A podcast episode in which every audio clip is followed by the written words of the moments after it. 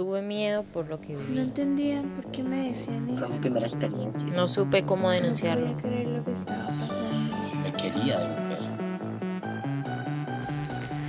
Hola, esto es Radio DML, la historia la pones tú. Y el día de hoy, Diana, Lisbeth y Manuel les desea compartir una historia que podría pasarte a ti.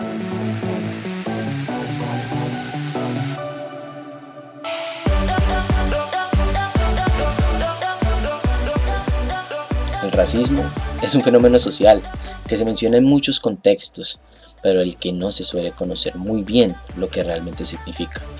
El racismo suele atribuirse a los otros, otros países, otras clases inferiores, etc. Es algo que consideramos ajeno, hasta que realmente nos toca afrontarlo.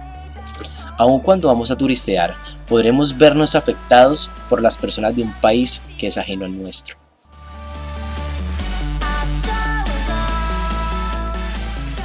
Bueno, mis oyentes, espero se encuentren muy bien el día de hoy.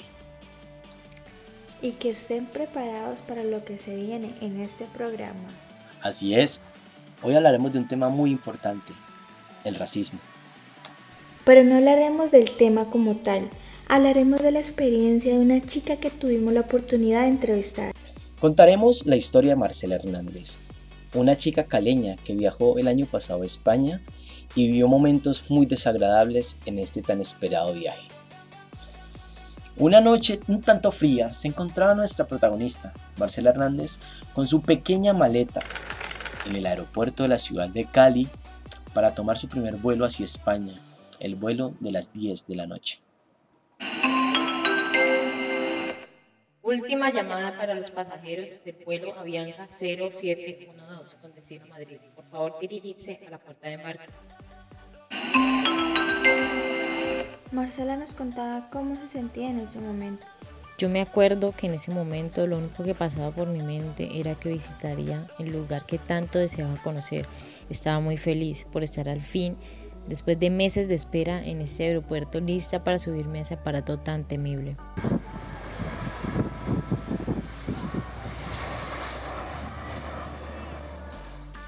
Después de 10 horas de vuelo, Marcela por fin llegó a su destino. Estaba feliz, pero no sabía lo que se le avecinaba cuando al fin saliera a este nuevo lugar, el lugar que para ella era toda una ilusión. En la salida del aeropuerto de Madrid tuvo su primer encuentro desagradable. Trató de tomar un taxi para ir a la casa de su prima, pero los que paraban no la querían llevar. No, no, no, es que yo a ti no te llevo porque es que no tienes dinero con que pagar la carrera de taxi. Por eso no te voy a llevar. Solo le hacían mala cara y arrancaban. La mayoría eran hombres, que por su forma de hablar se podría decir que son originarios de España. Pasaron varios minutos hasta que al fin le tocó irse en metro con sus maletas arrastrando. Marcela decía cómo se sintió en este momento. Al principio no entendía por qué no quería llevarme nadie, si les pagaría. Pero a medida que pasaba uno y hacía lo mismo, entendí que no me querían llevar porque no era española, no tenía el acento español. Incluso yo los saludaba con buenas tardes, cuando ellos lo hacían con un hola. Eso también marcaba una diferencia. Además, es mi acento caleño. Marcela logró llegar sana y salva a la casa de su prima. Después de llevarse ese mal gusto, ella dice no desanimarse. Tal vez solo fue un mal momento, repetía en su cabeza. A lo largo de su estadía en la capital de España, Marcela nos cuenta que se sentía muy ajena a este lugar, ya que al entrar a cualquier establecimiento las personas se le quedan mirando de una mala manera, o la atendían mal por su forma de vestir o de hablar. Incluso su tía le contaba que a ella en el trabajo le discriminaban mucho por no hablar su acento español, y saber que era colombiana la trataban de una forma mucho peor, la trataban como ladrona, y a veces no le pagaban bien. Yo me acuerdo que un día entré a una tienda de dulces, porque siempre había querido probar los dulces de este país, ya que me decían que eran muy ricos. Pero al momento de entrar, el señor que atendía, que ya era un poco mayor, no dejó de seguirme en todo momento.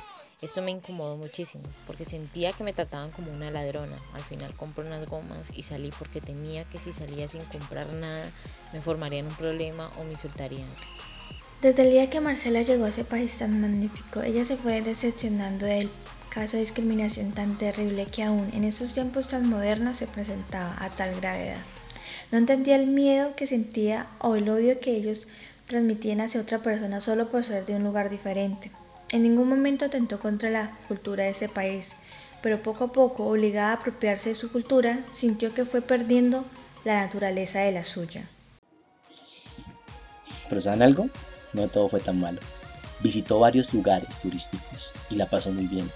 Casi se olvidó de las terribles situaciones que le pasaban a veces con las personas de su alrededor y agradeció que ninguno atentara contra su vida, golpeándola o agrediéndola como sabía que ocurría en otros países. Finalmente, después de tres meses de turismo, de conocer lugares y pasar por incontables situaciones molestas, regresó feliz a su país, donde ya no la tratarían como una persona extraña, sino como una persona.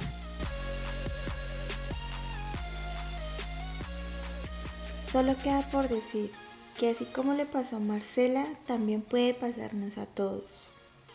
Recuerden, esto es Radio DML. Nos vemos en la próxima.